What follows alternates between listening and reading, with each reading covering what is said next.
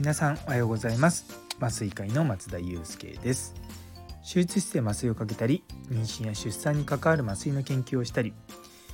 こっそりビジネスを立ち上げたりしております。この番組は毎朝6時ちょっと変わった麻酔科医が日々何を考えているかを共有する放送となっております。本日は198円と199円の違いを考察するということをテーマにお話したいと思います。よかったら最後までお付き合いください。なかなか変わったテーマを持ってきました。自分自身で思うんですけど。いやでもこれすごく不思議なんですよ。っていうのもなんでまあまあこれがあったかっていうとですね。先日あの家内で2人で、まあ、近くのスーパーに行ったんですよ。で普通スーパーの価格設定って198円とかあの偶数が1のくらいになってることが多いんですね。で200円じゃなくて198円なのは1キュッパって言われるように、まあ、少し値段がね1の、えー、と100のくらいが減るから安くなった気になるじゃないですか。でだから全然納得するんですね。でさらにあの奇数とあの偶数って比べると奇数の方が強いんですよ。まあ、目立つっていうのもあるんですけどで偶数の方が弱い数字って言われてるんですね。なのであの一番下の位が8とか6とか4とかだと値段がこう弱く見えるからつい買ってしまうっていう購買行動につながるんですね。これ確か行動心理学とかでも何かあったと思うんですけどもだから通常は198円とかが多いじゃないですか。でもそこのスーパーどの商品もですね例えば299円とか199円とか49円とか一番下の位が9なんですよ。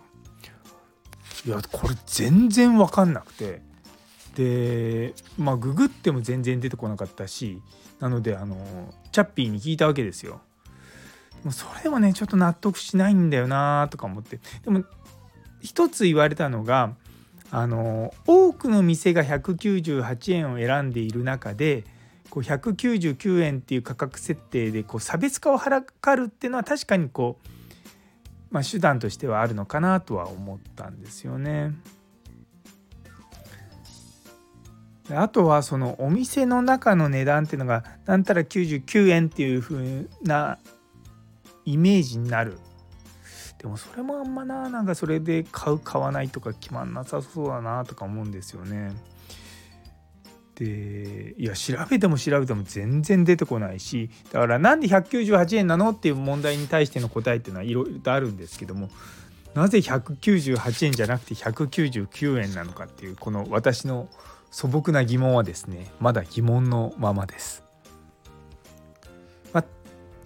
お店全部の値段で考えるとその1円って商品のこう多さを考えればボディーブローのように効いてくるんですよね、まあ、だからちょっとずつ溜まっていくと思うんですよ。だって10品買えば10円ですからねで500人の人があの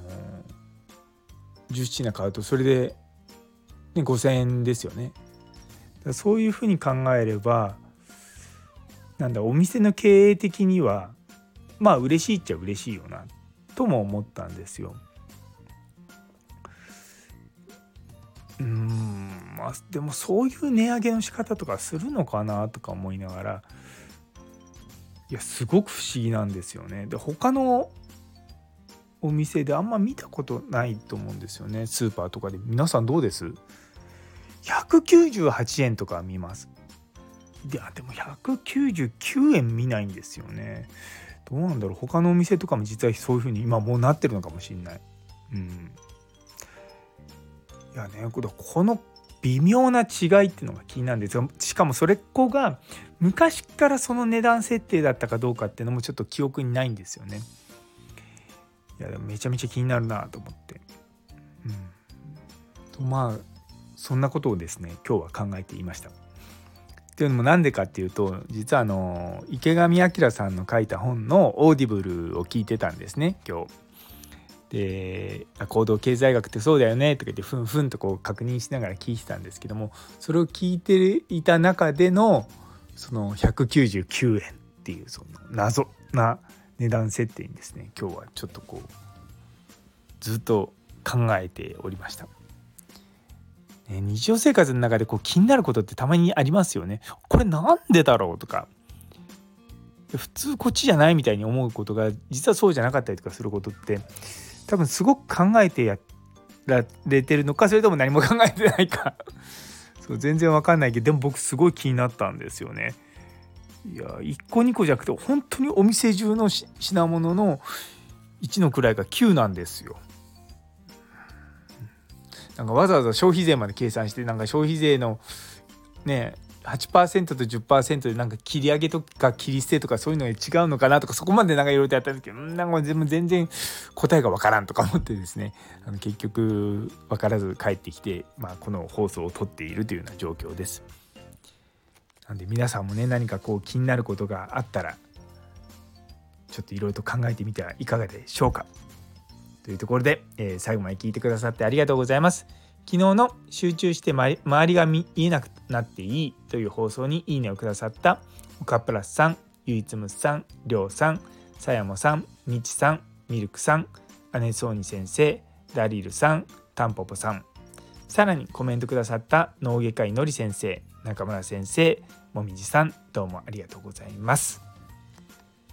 というところで